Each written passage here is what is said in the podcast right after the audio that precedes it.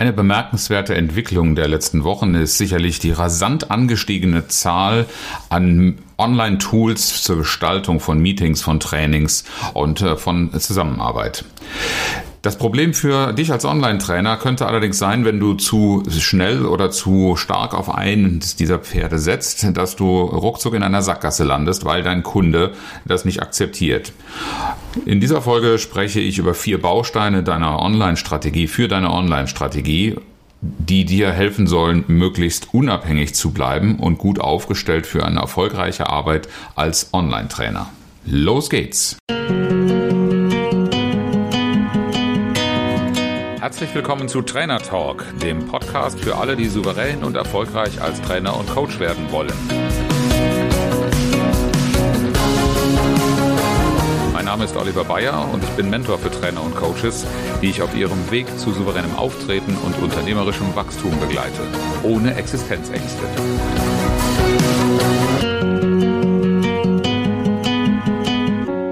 Du mir schon länger folgst auf Social Media oder auch in diesem Podcast, dann weißt du vielleicht, dass ich mit Coaching Concepts gemeinsam eine Trainerausbildung für den virtuellen Raum, ein Train the Trainer Virtual sozusagen durchführe. Die Gruppe macht sich auf den Weg mit dem Ziel, nach diesem Kurs ein Trainingsangebot, ein Trainingskonzept für das virtuelle, für die virtuelle Durchführung erstellt zu haben. Entweder als Transformation aus einem bestehenden Konzept oder auch einige, die das ganz neu entwerfen. Das Ziel dieser Maßnahme ist außerdem ein Zertifikat durch den Berufsverband BDVT zu erwerben. Da sind wir gerade im Zertifizierungsprozess. Und eine der Fragen, die in solchen Kursen immer wieder gestellt wird, ist, du Oliver, was ist denn eigentlich die beste Online-Plattform? Was meinst du? Und äh, diese Frage beantworte ich sehr gerne mit, ich arbeite gerne mit Zoom. Gerade gestern Abend in der Session haben wir uns ausführlich mit den Funktionen und dem Einsatz von Zoom beschäftigt. Und das bietet schon sehr, sehr viele Dinge und sehr viele Features, die ich inzwischen lieb gewonnen habe und sehr gerne nutze. Da ist zum Beispiel die einfache und intuitive Bedienung, die dieses Tool sicherlich besonders erfolgreich gemacht hat, weil du kein großer Technik-Nerd sein musst, weil du wenig Technik beherrschen musst, um es trotzdem schnell an den Start zu bringen und für ganz unterschiedliche Zwecke zu nutzen. Zoom ist bei weitem nicht nur ein Trainingstool, Zoom ist auch gut für eins zu eins Gespräche, Calls, für private Zusammenkünfte nutze ich das. Also es ist für ganz, ganz viele Dinge, weil es eben so einfach zu bedienen ist, weil du so einfach Teilnehmer einladen kannst und die Hürden für die entsprechende Software sind relativ niedrig. Und dazu bietet es schon in einer kostenlosen Version die ich natürlich nicht nutze. Ich habe da schon ein bisschen mehr äh, Anspruch für meinen Einsatz. Aber selbst wenn du es mal ausprobieren, kennenlernen möchtest, in dieser kostenlosen Version kannst du schon irre viel machen. Sogar Gruppencalls, die dann zwar auf 40 Minuten äh, begrenzt sind von Zeitablauf her, aber du kannst dich ohne weiteres mit einer größeren Gruppe in so einem Tool treffen und hast die komplette, na nicht ganz, aber schon äh, wesentliche Funktionselemente äh, zur Verfügung. Äh, das ist also schon ein Angebot, was andere Mitbewerber am Markt in dieser Weise nicht bieten. Ein weiterer Punkt ist, und das ist sowohl für den privaten Bereich sehr interessant als auch für den professionellen, du hast eine große Vielfalt an Gestaltungsmöglichkeiten für das Webcam-Bild. Zum Beispiel war Zoom der Vorreiter und ist bis heute in der Durchführung nach meiner Erfahrung auch immer noch der attraktivste und stabilste Mitbewerber für das äh, Webcam-Bild, also Hintergründe, virtuelle Hintergründe zum Beispiel, wenn du nicht die berühmten Zoom-Socken oder ähnliche Dinge nutzen willst. Ähm, Zoom stellt da weniger als zum Beispiel MS Teams Anforderungen an die Hardware-Leistungsfähigkeit. Und darüber hinaus gibt es da eine ganze Reihe experimenteller Dinge, Spielereien könnte man natürlich auch sagen, die aber durchaus für etwas heitere Gelegenheiten, wenn es mal einfach ein bisschen Blödsinn sein darf, um die Stimmung zu heben, auch sehr hilfreich sind. Und äh, spielerisch eben einfach das Arbeiten mit Zoom ähm, zu, einem, zu einer Spaßgeschichte machen. Und wenn ich an das Teilen von Bildschirmen denke, dann gibt's da eben nicht nur das langweilige Programm oder Bildschirm, äh, Programmfenster oder Bildschirm teilen, sondern du hast eine Wahnsinnsauswahl an Teilungsmöglichkeiten von deinem Bildschirm. Das geht los bei den schon eben erwähnten Möglichkeiten. Das Whiteboard ist über diese Funktion äh, ebenso erreichbar, wobei ich von dem nicht ganz so begeistert bin. Aber du kannst zum Beispiel Tablets einbinden, wenn du mit einem iPad oder einem iPhone arbeitest. Du kannst also den Inhalt deiner, deiner mobilen Geräte, wenn sie iOS-basiert sind, kannst du reinteilen. Du kannst Bildschirmausschnitte teilen. Du kannst mittlerweile sogar eine PowerPoint-Datei in den Hintergrund reinladen. Und das Programm setzt dich als Sprecher freigestellt von deinem Hintergrund einfach davor, so wie ein Tagesschausprecher größer kann skaliert werden. Also es ist nicht der volle um Funktionsumfang der Präsentationen drin, aber du kannst die PowerPoint Folie für Folie zumindest statisch durchlaufen lassen, äh, was mich von einer enormen äh, ja, Arbeit, die ich für, für andere Plattformen, um diese Funktion zu haben, befreit. Ich könnte jetzt noch vieles mehr aufzählen. Du merkst, ich bin sehr begeistert. Und jetzt kommt das große Aber. Die Frage, was die beste Online-Plattform ist, ist für mich nur bedingt zielführend, wenn du jetzt daran denkst, wie kannst du dich erfolgreich als Online-Trainer am Markt positionieren. Denn wenn du die Wahl des Mediums hast, wenn du zum Beispiel offene Veranstaltungen machst und äh, den Teilnehmern quasi vorgibst, wo du arbeiten willst, dann ist diese Frage natürlich passend, weil dann wählst du das Tool, mit dem du das meiste in deinem Sinne anstellen kannst und mit dem du am besten klarkommst. Es kommt mein Aber, das ist nicht zielführend, wenn du mit Kunden arbeitest, die ihrerseits da Restriktionen drauf haben. Denn äh, das muss man auch so sagen, Zoom hat vor einem Jahr sich einen ziemlichen Lapsus geleistet, was das Thema Datensicherheit angeht. Das hat so tief gesessen, dass viele Menschen Zoom einfach gespeichert haben als eine unsichere Software und die entsprechenden IT-Verantwortlichen in den Unternehmen nur sehr schwer nachgeben, in Zoom auch arbeiten zu wollen. Äh, da wird sogar vieles unternommen, damit das gar nicht geht. Und wenn dann so ein Unternehmen sagt, wieso, wir haben doch Teams, dann wird das schon eine ganz schöne Argumentation und bei vielen äh, Unternehmen hast du auch keine Möglichkeit, weil deine Ansprechpartner gar nicht diejenigen sind, die das entscheiden können. Heißt also, die Frage, was die beste Online-Plattform ist, muss dann ersetzt werden durch, welches ist eine akzeptierte Online-Plattform. Und da merkst du schon ähm, die gewisse Abhängigkeit von dem, was der Kunde zulässt und braucht. Die hast du ja in jeder Beziehung. Die werden wir nicht umgehen können. Du kannst dich nur deinerseits so unabhängig aufstellen, dass du dich da bestmöglich darauf vorbereitest. Und ich habe deshalb vier Kernfragen, mit denen du dich beschäftigen darfst, mitgebracht, beziehungsweise die entsprechenden Empfehlungen, die ich dir daraus geben würde.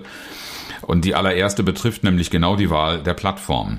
Du solltest immer offen für mehrere Plattformen sein und möglichst damit üben.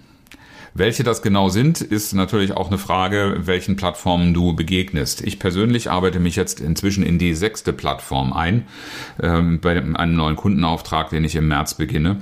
Und äh, da kann man natürlich jetzt äh, sagen oder beklagen, dass das äh, ein Wahnsinnsaufwand ist, sich ständig in die Systeme neu einzuarbeiten. Aber das ist die Realität. Und je mehr du darauf vorbereitet bist, indem du dich da offen und flexibel hältst, äh, desto mehr Chancen hast du auch bei Kunden zu landen. Ähm, der Kunde mit dem ich jetzt arbeite, ist ein Großkonzern, in dem es mit dieser ersten äh, Variante dann auch Möglichkeit für viele, viele Folgeaufträge gibt. Und da wäre ich wahrscheinlich auch schön blöd zu nennen, wenn ich dann sagen würde, na, ich mache das aber nur, wenn das auf Zoom geht. Regelmäßig arbeite ich mit Zoom, mit MS Teams und jetzt auch mit WebEx.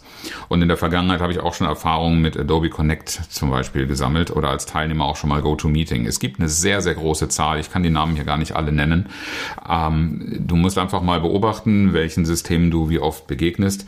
Aber eine ganz klare Empfehlung würde ich aussprechen, sich mit MS Teams zu beschäftigen, weil das so viele Unternehmen äh, einfach auch als kollaborativen Rahmen einsetzen, dass wir früher oder später nicht darum herumkommen werden. Und meine Beobachtung ist auch, dass sich Microsoft ziemlich viel bei den Mitbewerbern abschaut ähm, und äh, da inzwischen auch, naja, ich will nicht sagen gut mithalten kann, aber zumindest ein Alternativangebot macht. Auch wenn es nicht in der gleichen Qualität und Güte und Zuverlässigkeit kommt, aber es ist verfügbar und damit müssen wir uns damit auseinandersetzen, wie man das bestmöglich einbinden kann. Und wichtig ist, wenn du dich mit diesen verschiedenen Plattformen äh, beschäftigst, auch die unterschiedlichen Stärken und Schwächen zu kennen. Kunden, die ihre Plattform oder ihre bevorzugte Plattform gut kennen, werden natürlich bevorzugt auch mit, der, mit deren Tools arbeiten wollen, weil du einfach dann auch Teilnehmer hast, die mit den Tools gegebenenfalls schon vertraut sind. Und da, wo es möglicherweise schiefgehen kann, ähm, da brauchst du natürlich auch ein Bewusstsein für und Alternativen. Aber das wird auch ein Teil der weiteren Kernfragen sein. Also erste Frage ist, plattformmäßig halte ich da möglichst offen und flexibel, damit du mit mehreren äh, Plattformen deine Konzepte in gleicher Qualität durchführen kannst. Zweiter Punkt, für eine erfolgreiche Online-Strategie? Ich mag es kaum sagen, weil es so selbstverständlich erscheint, aber ich beobachte auch, dass bei vielen die Vorstellung nicht mehr da ist, wie man das umsetzen kann. Das ist der berühmte Medienwechsel. Wie ich eine Energie im Trainingsraum hochhalte, hat ja viel damit zu tun, dass ich nicht immer mit demselben Medium, im schlimmsten Fall die ganze Zeit mit einer Beamer-Präsentation arbeite, sondern auch mal analoge Medien, Dinge zum Anfassen oder im Raum selber nutze und für Bewegung sorge. Damit es insgesamt einfach Abwechslung für die Teilnehmer gibt. Ein wichtiger Erfolgsschlüssel für jedes Seminar, und das gilt äh, in, in, in anspruchsvollerer Weise auch im virtuellen Raum, das ist die Aktivierung der Teilnehmer. Und Aktivierung erreichst du nicht damit, dass du lange, lange Zeit auf demselben Medium bleibst. Die Erfahrung mache ich auch immer mal wieder schmerzvoll und ich merke, je mehr ich für Abwechslung sorge und auch diesen Medienwechsel, das heißt auch nicht immer nur in eine Plattform reinschauen, egal ob das jetzt die Galerieansicht eines äh, Conferencing-Tools ist oder ob das eine schön gestaltete äh, Folie ist, da hast du einfach sehr schnell einen Ermüdungseffekt und deshalb darfst du dafür sorgen, dass der Medienwechsel die Aktivierung unterstützt. Attraktiv ist für die Teilnehmer natürlich auch Abwechslung. Abwechslung in dem, was sie sehen, aber auch was sie machen dürfen. Und das ist auch etwas, was einen Medienwechsel stark unterstützen kann. Und wenn du einen Medienwechsel außerhalb der Plattform äh, ermöglichen kannst, dann macht dich das natürlich auch wieder im Sinne des ersten, der ersten Kernfrage unabhängiger von der jeweiligen Konferenzplattform. Um da mal ein einfaches Beispiel zu nennen. Für mich ist das in keiner Weise tabu und für viele Teilnehmer auch oft ein Erleichterungsfaktor, wenn ich eine Einzelarbeit, Reflexionsarbeit mit einer Frage äh, oder verbinde, dass die Teilnehmer nicht gezwungen sind, auf irgendein digitales Medium einzugreifen, für das wir vielleicht nicht die Zeit hatten, das einzuführen, sondern sich einfach ihren Notizblock oder ihr äh, Notizbuch oder etwas zur Hand nehmen können und da mit ihrem Bleistift oder Kugelschreiber etwas rein notieren. Denn es ist heute auch keine große Sache mehr, so etwas abzufotografieren und in eine Dokumentation Präsentation einzubinden oder in der Konferenz zu teilen. Aber die Einstiegsschwelle für die Teilnehmer ist halt deutlich niedriger und sowas kannst du einsetzen, egal mit welchem Tool du arbeitest. Selbst wenn es noch das etwas in die Jahre gekommene Skype for Business sein sollte, die Optionen hast du zum Beispiel immer. Und so gibt es eine ganze Reihe von Dingen, die auch abseits vom Bildschirm stattfinden können die einfach für einen Medienwechsel, für Abwechslung und damit auch für weniger Ermüdung und mehr Aktivierung bei den Teilnehmern sorgen. Also, das war der zweite Baustein, nämlich der Medienwechsel. Der dritte, der hat etwas damit zu tun, dass äh, das berühmte Gesetz von Murphy, alles was schiefgehen kann, geht schief. Äh, kleiner Shout-out an meinen Physiklehrer, äh, der das immer wieder bei seinen nicht so richtig gut gelungenen Experimenten als Argument gebracht hat. Der gute Murphy äh, besagt ja, dass alles, was, was möglich, möglicherweise schiefgehen kann, auch tatsächlich irgendwann mal passieren wird. Also stell dich einfach darauf ein, dass das, wenn es passiert, dich nicht kalt erwischt. Das betrifft sowohl die Frage der Meeting-Plattform, soll schon Online-Trainer gegeben haben, die zu einer Veranstaltung eingeladen haben und dann nicht reinkamen, weil irgendetwas in der Software oder auf dem Server oder in der Leitung nicht funktionierte und dann auf eine andere Plattform kurzerhand ausweichen mussten. Das kann ein Plan B bei der Meeting-Plattform sein. Ähm, das gilt aber natürlich auch für die Methodik und für die Tools, die du einsetzt. Wenn du eine Präsentation vorbereitet hast, und dann startet auf einmal, soll ja passieren bei so manchem Softwareanbieter, die Präsentationssoftware nicht störungsfrei. Dann ist das vielleicht eine gute Idee, so etwas als PDF nochmal in der Hinterhand zu haben. Dann zwar ohne Animation, aber immerhin hast du etwas, was du auf den Bildschirm bringen und teilen kannst. Die Whiteboard-Funktion Plan B. Wenn du in ein neues Tool reinkommst und vielleicht dich nicht gründlich darauf vorbereiten konntest, was mit dem Whiteboard geht und was nicht damit geht, dann solltest du auch hierfür einen Plan B haben. Und leg dich dann nicht auf eine Funktion fest. Externe Whiteboards gibt es viele am Markt. Ich selber arbeite gerne und viel mit Concept Board, mit dem ich für den Anfang gute Erfahrungen gemacht habe, aber ist bei weitem nicht die einzige Alternative. Aber egal mit welcher Konferenzplattform du arbeitest, äh, unabhängig davon immer verfügbar. Und dasselbe gilt für Umfragetools. Viele Meetingplattformen, auch Zoom bietet diese Möglichkeit, diese Option an. Aber mit gewisser Einschränkung, auch was Auswertungen angeht. Und naja, wenn du ein Konzept auf Zoom so ausgerichtet hast und dann kommst du auf einmal in, in Microsoft Teams und die Umfrage kannst du da nicht in der gleichen Weise starten, dann brauchst du einfach auch einen Plan B, den du schnell zücken und durchführen kannst. Und so könnte man jetzt noch einige andere Dinge weiter anführen. Mach dir einfach klar, dass abhängig von der Plattform und abhängig auch von technischer Verfügbarkeit äh, bestimmte Dinge mal nicht so funktionieren, wie du es geplant hast. Die Einflüsse sind in der virtuellen Umgebung einfach sehr viel größer und damit auch hier die Abhängigkeiten. Und damit komme ich zum, zur vierten Säule. Also die dritte war für jedes Tool, für, das du einsetzt, einen, oder grundsätzlich für jede Methodik einen Plan B zu haben. Und äh, die Nummer vier ist noch einmal Murphy, nämlich Sorge für eine zuverlässige Technik. Zuverlässige Technik natürlich nur insoweit, wie du es auch selber beeinflussen kannst, aber das geht schon bei dem Rechner, den du nutzt, los. Denn ein Rechner, der in die Jahre gekommen ist und dem du dann abverlangst, dass er zum Beispiel sowas wie eine Freistellung im Hintergrund, also viel Arbeit mit äh, deinem Videosignal, mit Präsentationen, vielleicht noch mit äh, Material, was du dazu einspielst, mit vielen gleichzeitig geöffneten Anwendungen, äh, stresst, der geht auch schnell mal in die Knie und der äh, bricht auch ein. Das kann auf sich auf die Qualität deines Video- und Audiosignals auswirken. Das kann im schlimmsten Fall auch mal in einem Systemabsturz enden. Ähm, da solltest du auf jeden Fall darauf achten, wenn du damit langfristig arbeiten willst, dass der Rechner deutliche Leistungsreserven hat. Und das andere ist natürlich die Leitung. Da habe ich selbst vor einem Jahr die, die Erfahrung machen dürfen, dass eine nominelle 200 Mbit Leitung alles andere als eine Garantie für schnellen Datendurchsatz ist. Da solltest du ja einfach im Internet mal äh, Speed-Test als Suche eingeben. Da gibt es zum Beispiel von Google, aber vielleicht auch von deinem Internetanbieter entsprechende Messinstrumente, mit denen du immer wieder mal zu verschiedenen relevanten Uhrzeiten messen kannst, wie viel durch die Leitung geht und wie sicher, wie betriebssicher sie ist. Das solltest du auch getestet haben. Ich habe inzwischen den Anbieter gewechselt, weil ich wirklich eine Menge Theater mit meiner ursprünglichen, äh, eigentlich gar nicht so billigen Internetverbindung hatte. Für alles, was schiefgehen kann, von dem auch eine gewisse Wahrscheinlichkeit besteht, dass das mal passiert, solltest du einfach eine Alternative parat haben. Ich habe gerade zu den Tools dafür Beispiele äh, genannt, ähm, aber es geht auch darum, dass du zum Beispiel nicht zu viel akkubasierte Technik einsetzt, weil ähm, auch Murphy hier wieder sagt, dass dann, wenn du es brauchst, der Akku leer ist. Und äh, sorg einfach dafür, dass das, was du unbedingt brauchst, was für dich wichtig ist für den Erfolg deiner Maßnahme äh, in der Session, dass dafür auch eine Alternative, die du schnell ziehen kannst, äh, verfügbar ist.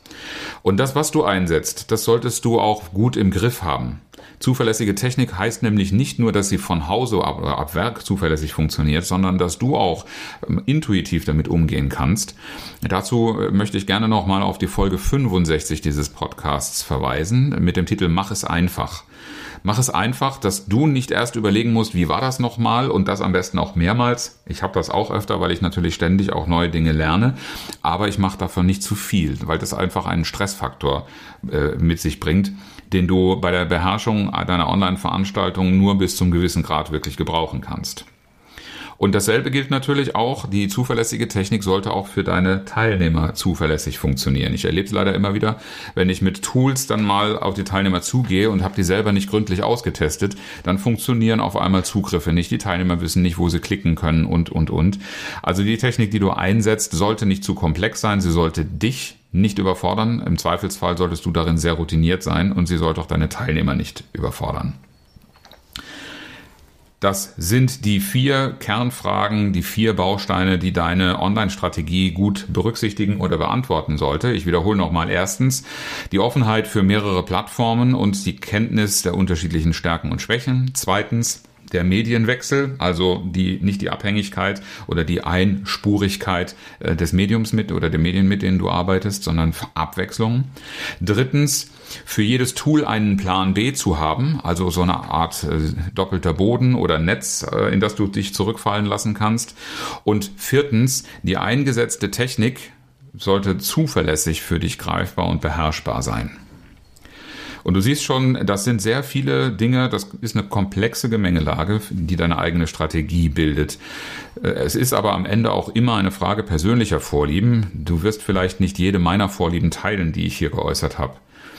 Aber du darfst dich mit dem, das, was du als Online-Strategie durchführst, wohlfühlen. Sonst wird dich diese Strategie nicht zum Erfolg führen.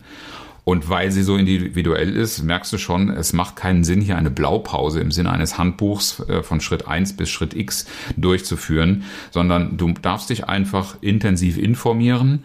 Äh, ich empfehle hierzu auch, dir eine Beratung einzuholen, damit du deine Zielvorstellungen auf einer guten Kenntnis und auf, auf einem Erfahrungsschatz, den du selbst gemacht hast oder den du dir auch mit einkaufst, bilden kannst, um dann ganz konsequent umzusetzen. Und wenn du jetzt sagst, das ist aber etwas, das äh, überfordert mich oder da könnte ich Unterstützung gebrauchen, denn wenn ich meinen, meinen heutigen Stand sehe, der hat eine etwa zweijährige, sehr, sehr intensive und auch anstrengende Entwicklung bedeutet. Wenn das bei dir nicht zwei Jahre dauern soll, dann schlage ich dir einfach vor, buch meine kostenlose Erstberatung. Den Link findest du in den Show Notes.